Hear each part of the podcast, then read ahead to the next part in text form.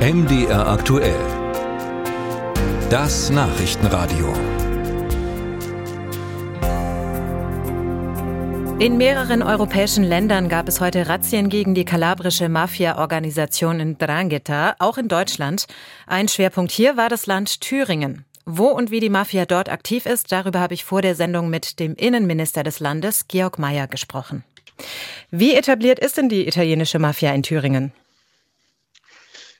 Also es ist so, dass es tatsächlich äh, Strukturen gibt. Der Mafia, italienische Mafia, ähm, das ist ähm, schon länger bekannt, beziehungsweise es gibt halt Strukturen in der Art und Weise, dass es zahlreiche italienische Restaurants gibt, mutmaßlich, ähm, die da in Verbindung stehen, wenn es auch um das Thema Geldwäsche geht. Und was gibt es noch für Geschäftsfelder, wo sich die Mafia betätigt? Es ist so, ähm, die Mafia hat viele Geschäftsfelder, um es mal so zu sagen. Da ist natürlich der Drogenhandel zuallererst zu nennen. Ähm, es geht aber auch darum, natürlich die Gelder, die dort verdient werden, illegale Gelder natürlich zu waschen. Und das sind äh, zwei Seiten einer Medaille und das äh, gehört sicherlich auch zu den Themen, die wir in Thüringen haben. Gibt es auch geografische Schwerpunkte, die man festmachen kann, wo die Mafia besonders aktiv ist? Also es ich kann jetzt nicht für ganz Deutschland sprechen. Es ist auch wichtig zu wissen, diese heutige Aktion war keine Aktion der Thüringer Polizei, sondern des BKAs und auch äh, der Generalbundesanwalt hat äh, verantwortet das. Und das ist auch gut so, weil es natürlich länderübergreifend ist. Bundesländerübergreifend, aber natürlich auch über die Nationalstaaten hinaus. Und da gibt es unterschiedliche Schwerpunkte, würde ich jetzt mal sagen.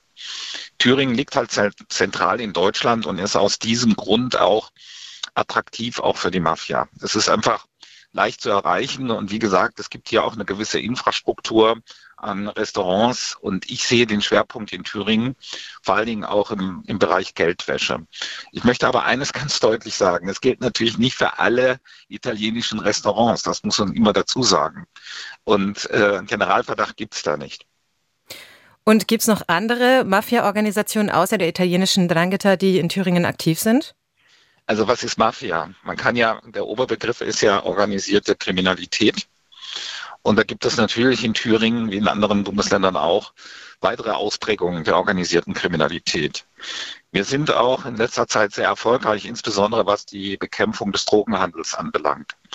Da wurden sogenannte Krypto-Handys entschlüsselt. Wir haben sehr viele Informationen und das hat dazu geführt, dass auch schon viele Täter äh, aus diesem Bereich jetzt auch festgenommen werden können, konnten, Strukturen zerschlagen werden konnten. Wir haben aber auch in Thüringen, und das ist schon was Besonderes, Querverbindungen vom Rechtsextremismus in den Bereich organisierte Kriminalität hinein. Auch da spielt Drogenhandel, Waffenhandel, Prostitution äh, eine Rolle.